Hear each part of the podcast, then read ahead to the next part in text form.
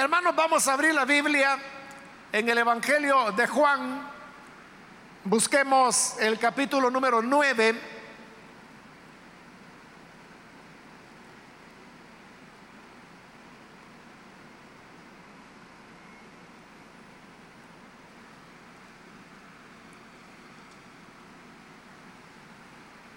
Ahí vamos a leer la palabra del Señor en el capítulo 9 del Evangelio de Juan.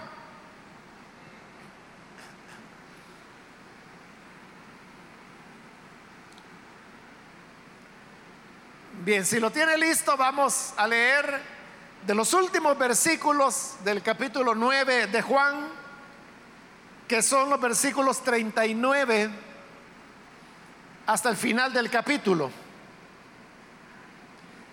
Dijo Jesús, para juicio he venido yo a este mundo, para que los que no ven, vean, y los que ven, sean cegados. Entonces algunos de los fariseos que estaban con él, al oír esto le dijeron, ¿acaso nosotros también somos ciegos? Jesús le respondió, si fuerais ciegos, no tendríais pecado, mas ahora porque decís, vemos, vuestro pecado permanece. Amén. Solo eso vamos a leer, hermanos. Pueden tomar sus asientos, por favor.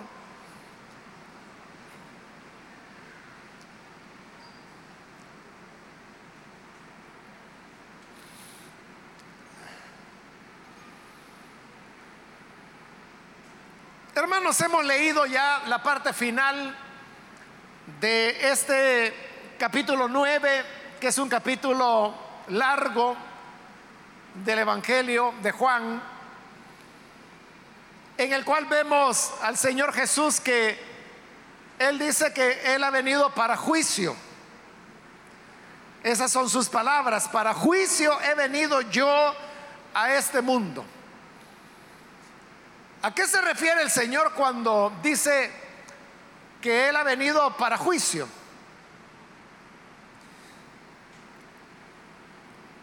Como en otras ocasiones lo he explicado, eh, la palabra juicio puede interpretarse de dos maneras.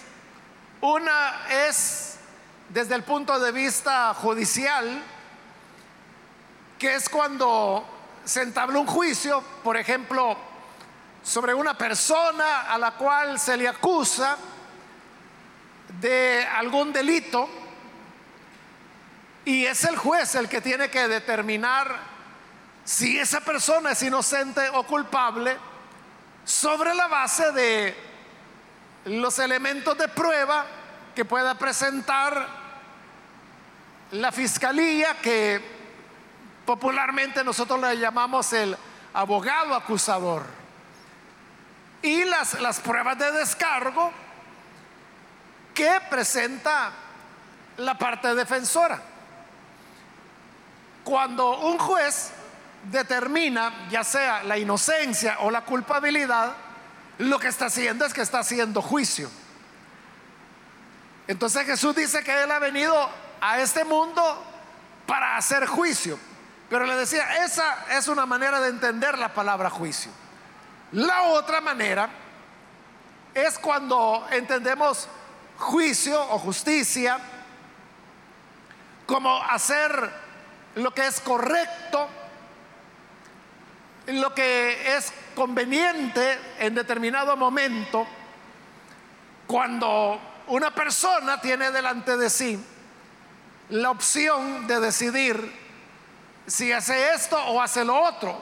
Pero una cosa es incorrecta o va a dañar a otro y lo otro es bueno, es beneficioso cuando la persona, en lugar de optar por lo malo, lo que hace es optar por lo bueno, allí está haciendo juicio, porque está haciendo lo correcto, está haciendo lo íntegro, lo que se esperaría de toda persona que tiene, como decimos nosotros, una persona de, de buen vivir, de buenas costumbres, de quien se espera que su actuación de ser buena.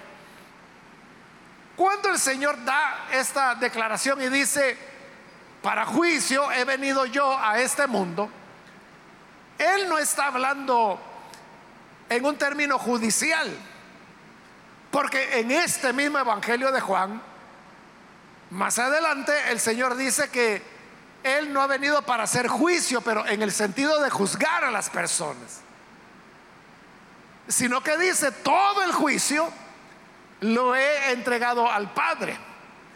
Es verdad que el Señor habrá de hacer juicio sobre la tierra, pero eso no será todavía. Eso será cuando Él vuelva por segunda vez.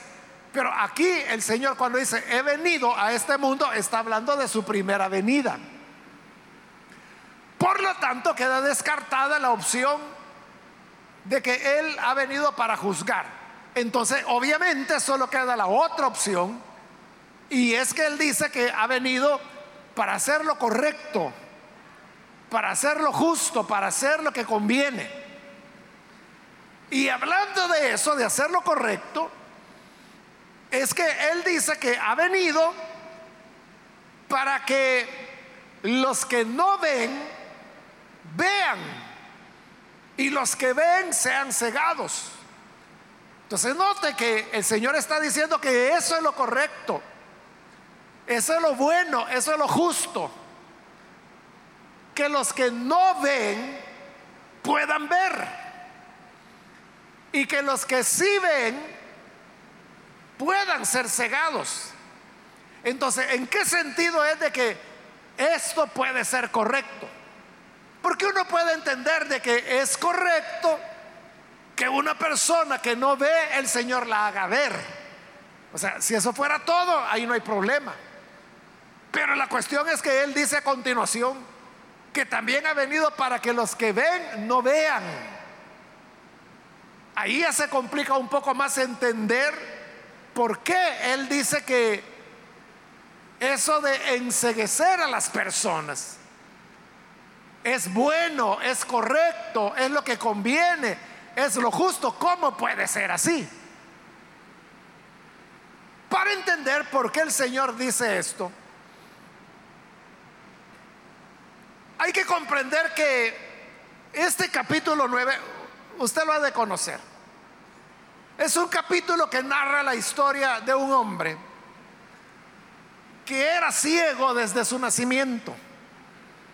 Es decir, él nunca había visto. Hay personas que pierden la vista por accidentes, por enfermedades, y la pierden en algún momento de su vida.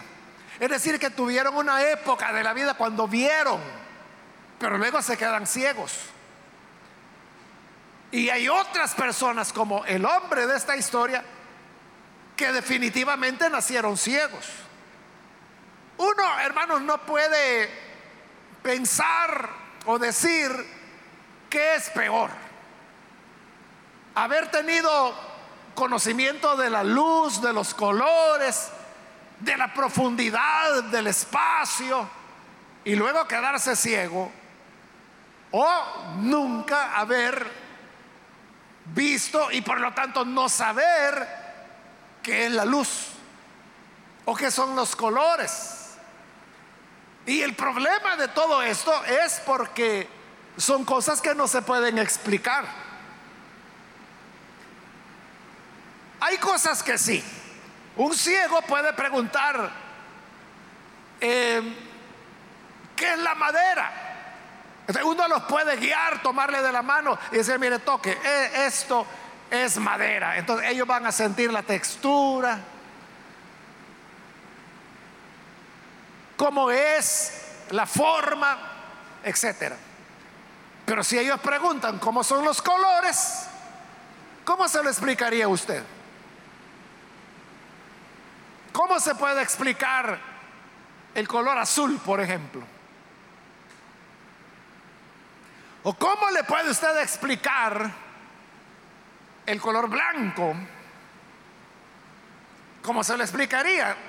Usted no puede decir, es que mire, el blanco es como la espuma del mar. Si es alguien que nació ciego, él nunca ha visto el mar, nunca ha visto la espuma. Usted no le puede decir, mire, el blanco es como la luz, si nunca ha visto la luz. Por eso le digo, es una pregunta que solo la hago, pero la intención no es responderla, pero esa es la pregunta. O sea, que es peor? ¿Haber visto y dejar de ver o nunca haber visto? El hecho es que este hombre nunca había visto y sabemos que el Señor le abre los ojos al hombre, él logra ver. Era, él era ya un adulto. Y él, que nunca había visto la luz, luego la ve que nunca había visto los colores, ahora comienza a percibir los colores, las formas, los árboles, o sea, todo lo que nos rodea. ¿Cómo el Señor hace esta sanidad que hace ver a un ciego? Entonces se mezcla lo que el Señor está hablando ahora con lo que ha hecho con el hombre que nació ciego. Porque Él dice, yo he venido para hacer juicio a este mundo. He venido para que los que no ven, vean. Y ahí tenemos el caso del hombre que nació ciego, pero ahora el Señor le ha hecho ver. Pero ese capítulo no solo está hablando de dar la vista física, porque es un capítulo que combina las dos cosas, la ceguera física con la ceguera espiritual. Y la ceguera espiritual aparece en el relato. La ceguera espiritual es la imposibilidad que los seres humanos tenemos de poder percibir las cosas del Espíritu. Jesús dijo, yo soy la luz y el que me sigue no andará en tinieblas, sino que tendrá la luz de la vida. Pero la luz necesita ser vista. Pero el problema con el ser humano es que por causa del pecado, nosotros nacemos con ceguera espiritual. La ceguera física es solo una ilustración, una figura de lo que es la ceguera espiritual. Entonces, el problema, que, no debería ser problema, ¿verdad? Pero el capítulo no solo está hablando de un hombre que había nacido ciego y que tenía ceguera física. El capítulo también está hablando de todas las personas que viendo físicamente no veían espiritualmente. Entre esas personas están los mismos vecinos que conocían al hombre que había sido ciego. Cuando el Señor le da la vista, bueno, el milagro ocurre no de una manera directa, sino que lo que el Señor hace es que escupe en la tierra, Él se agacha y su saliva la mezcla con el polvo y hace lodo. Este lodo viene y se lo coloca en los ojos al hombre que está ciego y le dice, mira, ve al estanque de Siloé, lo cual significa que estaban en Jerusalén, y lávate.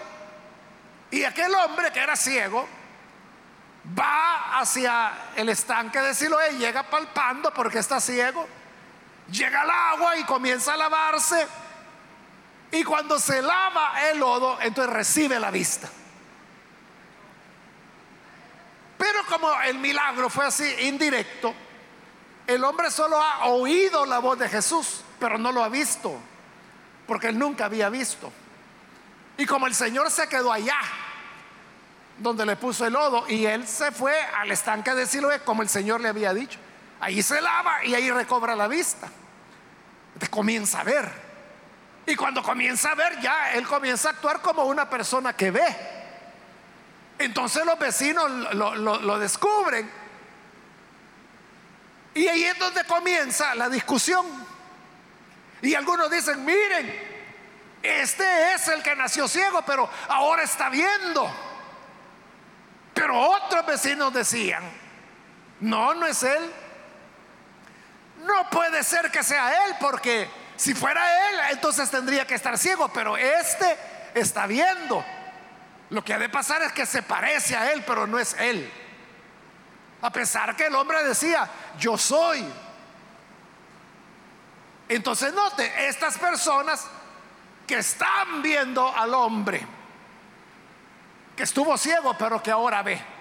Ellos ven porque lo están viendo, pero no ven espiritualmente, porque dicen, a él se parece, no es él, se parece mucho, mucho, mucho, pero no es él. Luego llevan el caso adelante de los judíos, porque sucede que esto que el Señor ha hecho había ocurrido en día sábado, en día de reposo. Entonces vienen los judíos y le preguntan al hombre, oye, ¿cómo es que ahora estás viendo? Entonces viene y les cuenta, un hombre que se llama Jesús llegó, hizo lodo, me lo colocó en los ojos, me dijo, ve a lavarte el estanque de Siloé. Yo fui y me lavé. Y luego estoy viendo. Así, ¿y a dónde está ese hombre? Le dijeron. No sé, dijo él, porque ni lo conocía. Nunca lo había visto. Entonces le comienzan a decir, fíjese, todo el interrogatorio comenzó porque los judíos sabían que este hombre había sido ciego, pero ahora está viendo. Por eso es que la pregunta fue, ¿cómo es que estás viendo? Ellos sabían que estaba viendo. Pero como son ciegos espirituales, le comienzan a decir, mira, ese hombre no pudo haberte sanado. Ah, no. Dijo el hombre que era ciego, no pudo haberme sanado, pero estoy viendo. Sí, pero no puede ser, le dijeron. Porque ese hombre es pecador, le dijeron. Ah, bueno, dijo el que había sido ciego. Si es pecador o no, yo no lo sé, yo no lo conozco. Yo hice lo que él me dijo, que fuera el estanque de Siloé, que me lavara, me lavé, y aquí estoy viendo. Si es pecador o no, yo no lo sé. Pero ustedes mismos enseñan que Dios no oye al pecador. Y si él fuera pecador, Dios no lo hubiera oído. ¿Y desde cuándo se ha oído que alguien haya dado la vista a un ciego? Entonces aquellos judíos se sintieron mal porque el hombre que había sido ciego, pero ahora veía, les estaba haciendo ver lo equivocado que ellos estaban. Entonces vea, ellos dijeron, nos metimos en un problema con reconocer que este estaba ciego. ¿Para qué le preguntamos cómo fue que recibió la vista? Entonces dan un paso atrás. Y ahí está la ceguera espiritual. Ellos dicen, es que este quizás no fue ciego. Mandemos a llamar a sus padres para ver si es cierto que nació ciego. No vaya a ser que este hombre toda la vida ha visto. Y ellos mismos acababan de reconocer cinco minutos antes de que él había sido ciego y ahora está sano. Entonces mandan a llamar a los padres y los interrogan a ellos. Les dice, señores, ¿es este su hijo? Sí, le dicen ellos, es nuestro hijo. ¿Y es verdad que nació ciego? Sí, es verdad que nació ciego. Entonces, si nació ciego, ¿cómo es que está viendo? Y sus padres dijeron, sabemos que es nuestro hijo, sabemos que nació ciego, pero ¿cómo es que ahora está viendo? Eso no lo sabemos. Y no era que no lo supieran, sí lo sabían. Ellos sabían que Jesús le había abierto los ojos. Lo que ocurre es que ya los judíos habían dado una orden que todo aquel que reconociera que Jesús era el Cristo fuera expulsado de las sinagogas. Ellos no querían que los expulsaran. Por eso es que dijeron, no sabemos cómo es que está viendo, pero él ya es adulto, ella es hombre, pregúntenle, él podrá decir qué pasó. Entonces los padres del hombre que había estado ciego también están ciegos, ciegos por conveniencia, porque no, bueno, ellos sabían la verdad, pero no quieren reconocerla. ¿Cómo es que está viendo? La respuesta era, ah, porque un hombre que se llama Jesús hizo lodo, le dijo, voy a lavarte al Siloé y ahí está viendo.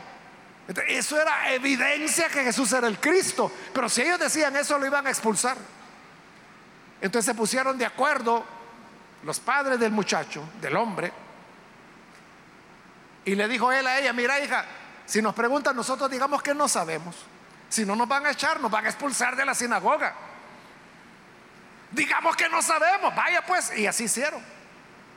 ellos son ciegos voluntarios cuando están diciendo que no saben, cuando la verdad es que sí saben. Entonces, como los padres dijeron, pregúntenle a él, porque él ya tiene edad, ya es adulto, él podrá responder, lo vuelven a llamar.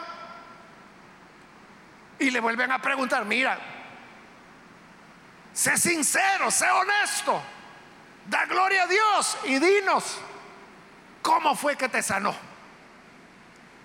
Y el hombre dijo, bueno, eso ya se los conté. ¿Quieren que se lo vuelva a repetir?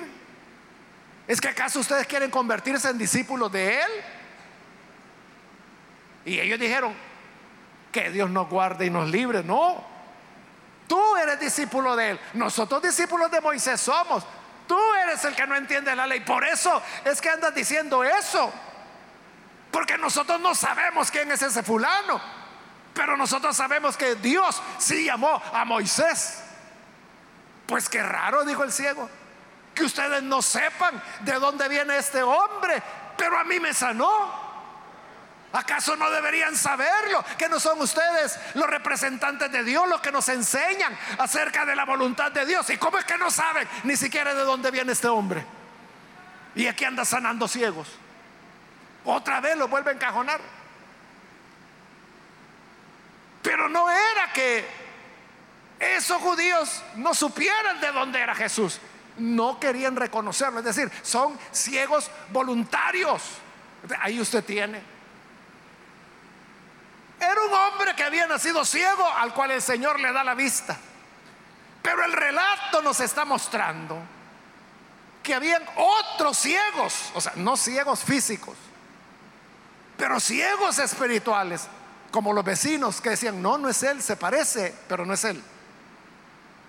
Como los judíos que dijeron, él no pudo haberte sanado porque es un pecador. Como los padres que dijeron, no sabemos cómo es que ve, y si lo sabían. Como los judíos que decían, nosotros no sabemos de dónde viene. Entonces, aquel hombre le dice, pues qué raro que no sepan de dónde viene él, pero el hecho es que a mí me sanó, yo era ciego y ahora veo. Entonces vienen ellos enojados y lo expulsan y le dicen, mira, vete. Tú naciste del todo en pecado, por eso naciste ciego, porque eres un gran pecador. Así que largo de acá, vete. No queremos volver a verte y no vuelvas a venir a una sinagoga. Quedas oficialmente expulsado. Y lo echaron. Y el hombre se fue allá solito. Feliz porque podía ver, pero triste porque lo habían expulsado. Y Jesús que andaba algo cerca oyó que lo habían expulsado. Entonces fue y se acercó a él. Y le dijo, ajá, mi amigo, te echaron. ¿Sí? Vaya, pero mira, yo una cosa te quiero preguntar. ¿Tú crees en el Hijo de Dios? Y aquel que había sido ciego le dijo, Señor, ¿quién es? ¿Quién es ese Hijo de Dios? Para que yo pueda creer en Él. Él sabía que aquella voz era la que le había dicho, ve y lávate en el Siloé. Y Jesús le responde, ese soy yo, el que habla contigo. Y cuando el que había sido ciego oye que Jesús le está diciendo, yo soy el Hijo de Dios. O sea, le está diciendo directamente.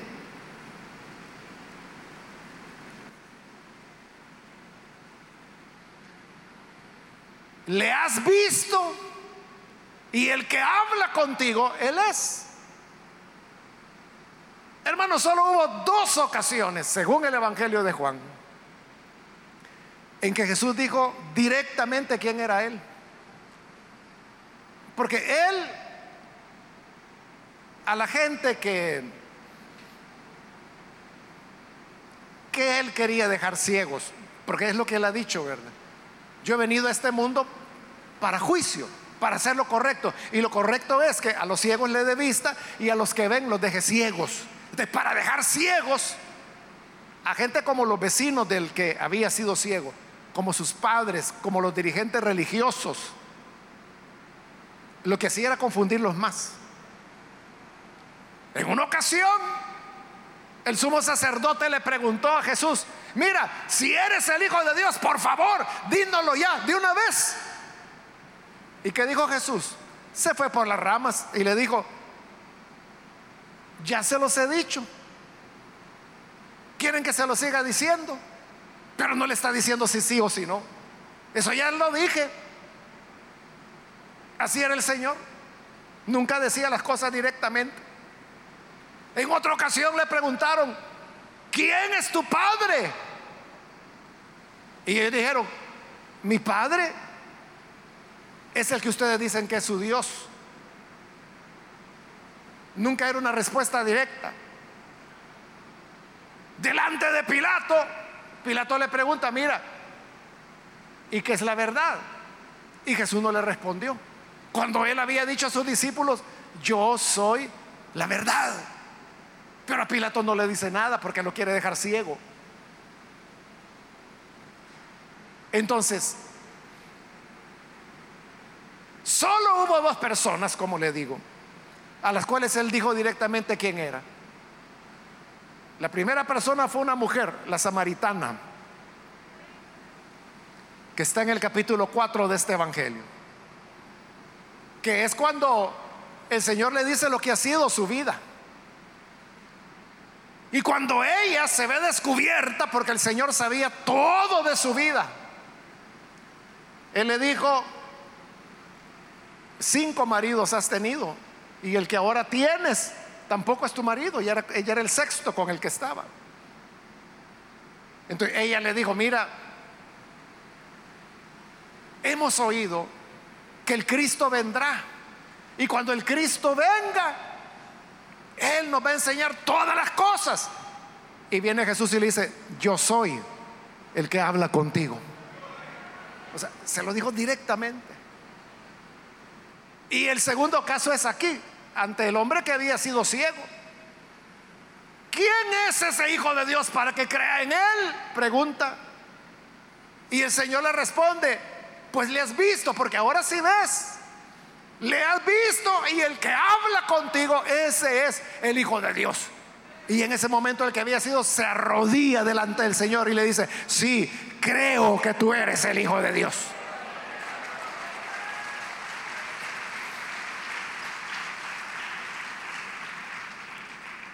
Precisamente cuando el que había sido ciego lo está adorando, es que Jesús dice, para esto vine yo al mundo, para juicio y para que los que no ven, vean, porque ese hombre no veía, no veía físicamente, pero tampoco veía espiritualmente.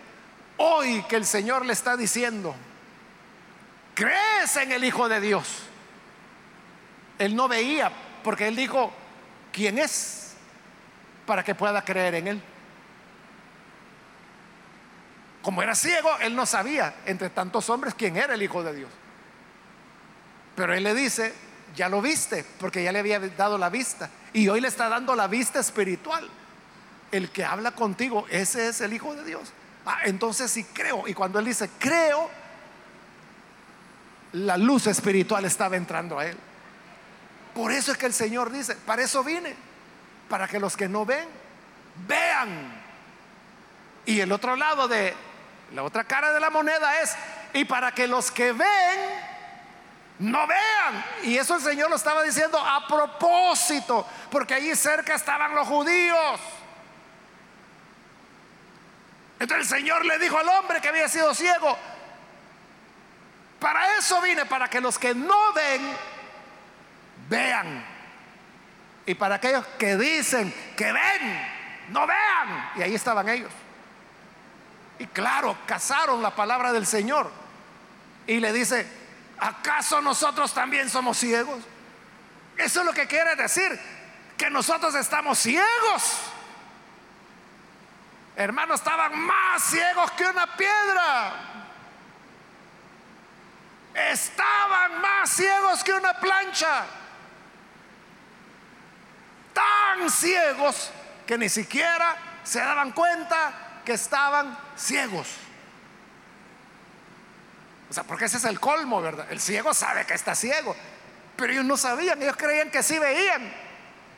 Tal era la ceguedad de ellos que no sabían, que no veían.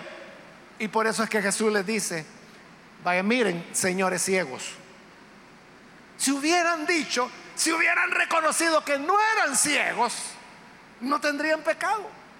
¿Por qué? Porque si ellos hubieran dicho, es cierto, no tengo visión espiritual, no entiendo las cosas de Dios, no conozco a Jesús, no sé quién es el Hijo de Dios, no sé qué es eso del Evangelio, de la fe, no sé, soy ciego. Entonces, reconocer la persona que es ciega, nada le cuesta al Señor sanarle y darle la vista, la vista espiritual. El problema es que estos decían, si veo, si veo, y no veían, hermano. Es como gente, ¿verdad? Que uno sabe que necesitan lentes. Todos hemos conocido, ¿verdad? Personas que necesitan lentes, pero no les gusta. No quieren andarlo, les da pena o a saber, ¿verdad? Y uno sabe que no ven. Pero ellos hacen como que sí ven.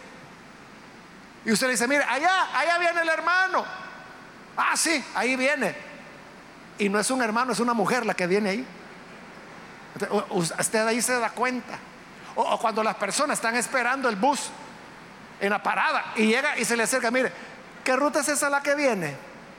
Entonces se da cuenta que no ve. Pero ellos hacen como que sí. Y si usted dice, no, mire, debería ir donde un optometrista, que le hagan un examen de la vista para que le recete el... No, no, no, si, si yo veo.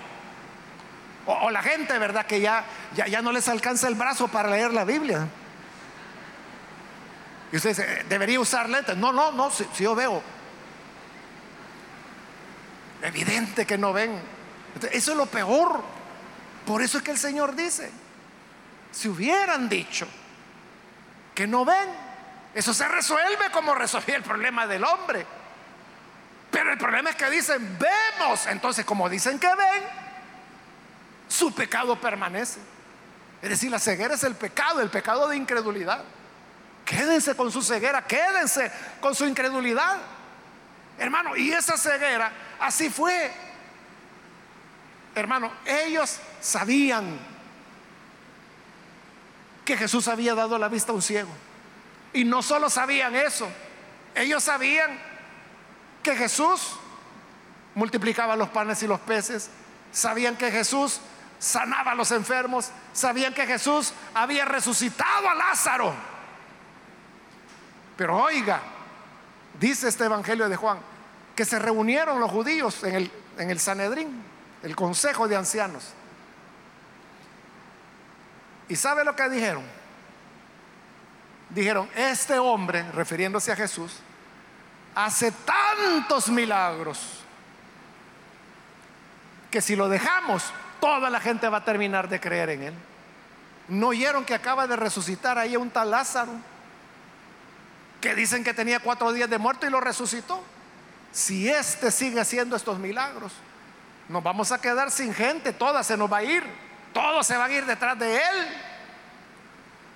Pero note, ellos no están diciendo, este hombre es un charlatán, este hombre es un mentiroso, este hombre anda engañando a la gente sencilla. Ellos sabían que era cierto. Hace tantos milagros que si las cosas siguen así, todos van a terminar por creer en Él. Ellos sabían que Jesús hacía milagros y eso autenticaba que Él era el Cristo. Pero ¿qué disponen ellos?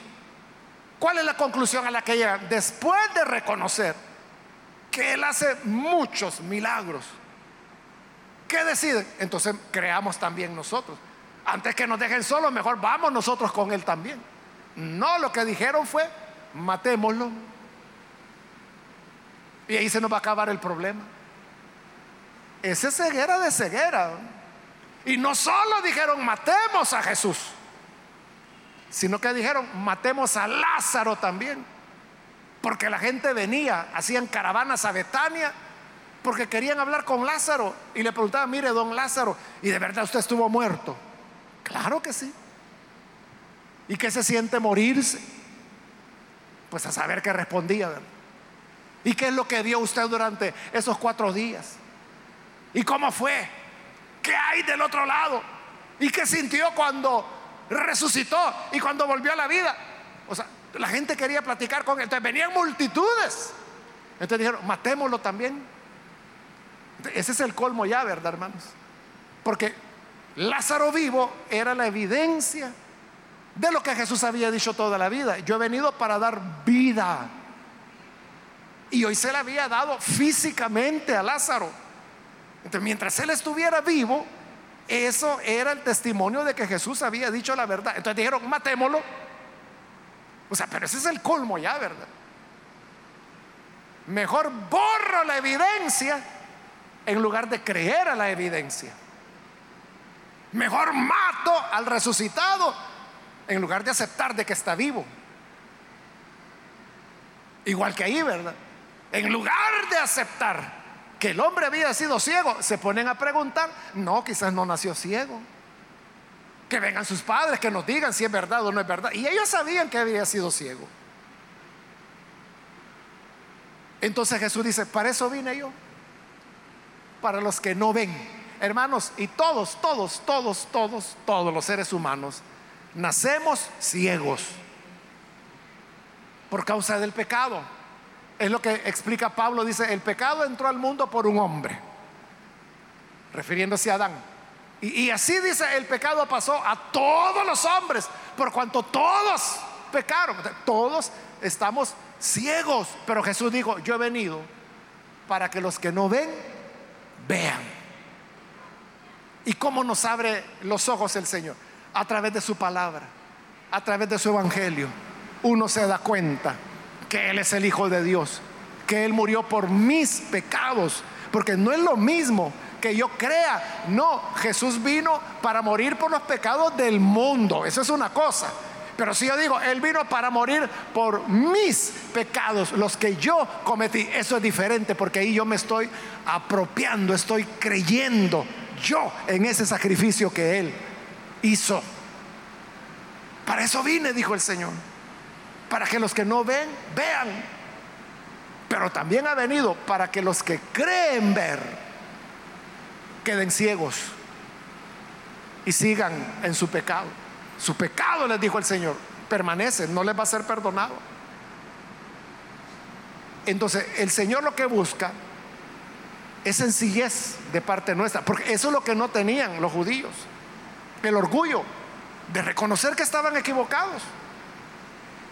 Es lo que le ocurrió a Saulo, que andaba persiguiendo a los creyentes, echándolos a la cárcel, torturándolos, obligándolos a que blasfemaran contra el Señor. Porque él creía que veía y que todos los demás eran ignorantes. Entonces viene el Señor y lo deja ciego a él.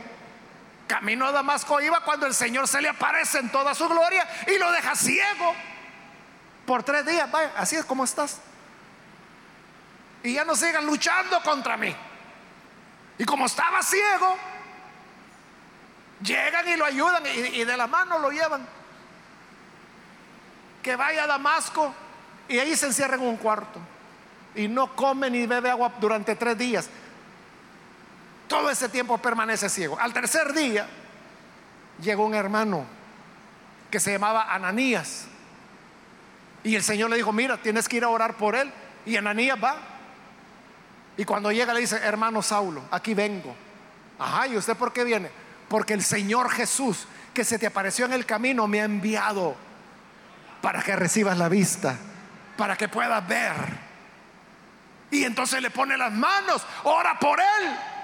Y dice el libro de los Hechos que de los ojos se le cayeron a Saulo como escamas. Y entonces vio y recibió el Espíritu Santo y le se levantó y fue a ser bautizado. Porque él había creído que aquel que se le apareció en el camino a Damasco era Jesús, el Hijo de Dios, el Mesías, el Salvador. Al cual comienza a predicar desde ese momento. Otra vez, el que había sido ciego ahora ve. Eso es todo lo que necesitamos. Reconocer que no vemos, que no entendemos, pero que así como Jesús le dio vista a este hombre, puede darnos la vista también a todos nosotros, si tan solo creemos en Él. Vamos a orar, vamos a cerrar nuestros ojos y vamos a inclinar nuestro rostro. Antes de hacer la oración, yo quiero invitar a las personas que todavía no han recibido al Señor Jesús como su Salvador, mas si usted ha escuchado la palabra y a través de ella usted se da cuenta de que en verdad necesitamos ver, necesitamos que el Señor abra nuestros ojos, porque al igual que ese hombre nacimos ciegos, ciegos espirituales. Por eso es que no podemos discernir las cosas del Espíritu. Las iglesias nos parecen reuniones de locos. El Evangelio nos parece un engaño. El arrepentimiento, ni loco lo voy a hacer. Esa es la ceguera.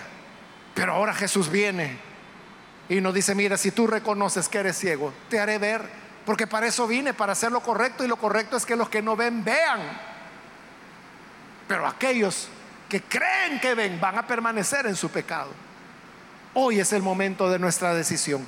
Quiero invitar entonces si hay alguna persona, algún amigo o amiga que por primera vez necesita recibir a Jesús, por favor, en el lugar donde usted se encuentra, póngase en pie para que podamos orar por usted. ¿Algún amigo o amiga que hoy necesita recibir al Señor Jesús? Puede ponerse en pie. Y vamos a orar por usted. Venga. Que el Señor todavía sigue dando vista a los ciegos acérquese. Haga como este hombre, un hombre sencillo. Él no pretendía saber lo que no sabía. Le preguntaron, ¿a dónde está el hombre? Él dijo, no sé, porque no sabía. Cuando le dijeron, ese hombre es pecador, no lo sé, dijo él. Yo lo que sé es que me dio la vista. ¿Y de dónde es ese hombre? No lo sé. Pero lo que sé es que yo siendo ciego, ahora veo. Él no pretendía saber mucho. Y eso es todo lo que todos necesitamos creer. Que Jesús perdona el pecado y que Él ha venido para darnos la luz de la vida. Hay alguien que necesita venir al Señor por primera vez, póngase en pie. Allí en el lugar donde se encuentra, con toda confianza, Póngase en pie. Queremos orar por usted. ¿Hay alguna persona, algún amigo, amiga? Como digo, lo que queremos es orar por usted. Por eso le pedimos ponerse en pie. Para saber quiénes son las personas por las cuales vamos a orar. ¿Hay alguien que lo hace? Póngase en pie. También quiero invitar si hay hermanos que se alejaron del Señor, pero hoy necesita reconciliarse. Puede ponerse en pie también. Si hay algún hermano, hermana, que se alejó, pero hoy necesita volver al Señor, póngase en pie, venga. Y vamos a orar por usted.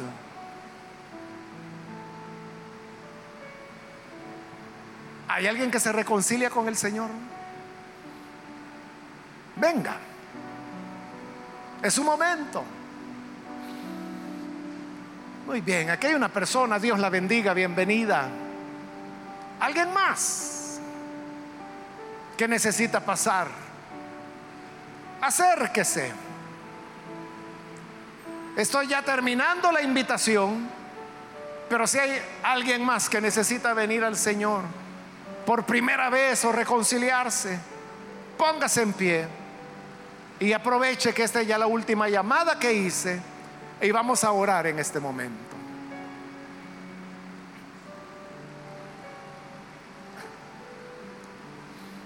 A usted que nos ve por televisión, quiero invitarle para que se una con esta persona ore con nosotros y reciba también al Señor. Padre, gracias te damos porque tú eres bondadoso, fiel y ahora, Señor, estás dando la luz de la vida a estas personas que creen en ti. Oramos por esta persona que está aquí al frente, como también por aquellos que a través de radio, televisión o internet, donde quiera que están y se unen a esta oración, que los alcance, Señor. Que hagas como aquel hombre, revelándote y diciéndoles, yo soy el Hijo de Dios, yo soy el Salvador. Gracias, Señor, porque tú nos das la luz. Tú nos otorgas la vida para tener la salvación que solo se encuentra en ti. Ayúdanos, Señor, a permanecer con toda humildad, sabiendo que por nosotros mismos no podemos ver ni entender, pero con tu gracia podemos recibir la luz. Por Jesús nuestro Señor te lo pedimos y lo agradecemos. Amén y amén.